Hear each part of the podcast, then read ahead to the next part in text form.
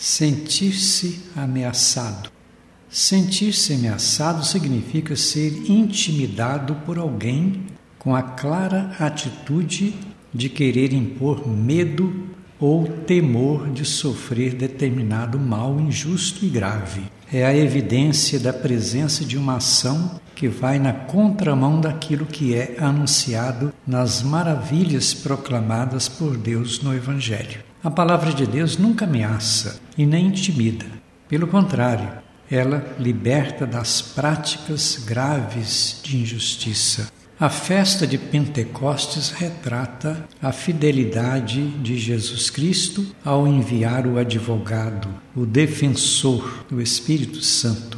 Conferir João 15, 26. Ele não é espírito de ameaça, nem de medo, mas sim de coragem para a formação de comunidades de fé e vida, como sopro transformador dos corações, principalmente daqueles ameaçados de fraqueza, força que impulsionava os apóstolos para o anúncio do Evangelho. Reunidos no cenáculo, os discípulos se sentiam como que ameaçados, com muito medo dos que condenaram e mataram Jesus na cruz. Pensavam ser esse o fim também deles, pois eram amigos do Mestre. Não tinham nem coragem de falar em público, temendo represália, mas foram encorajados ao sentirem a presença do Espírito Santo como vento forte soprando sobre todos eles.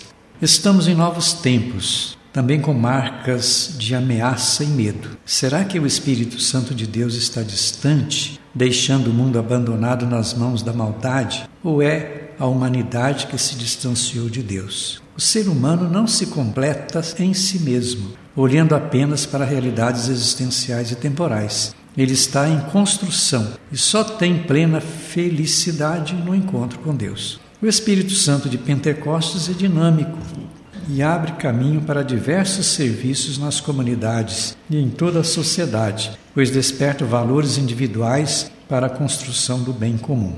Ação que forma um corpo unido por diversidade de órgãos, mas todos com a mesma finalidade. Quem não contribui para formar a unidade transita num caminho desviado dos objetivos do ser humano.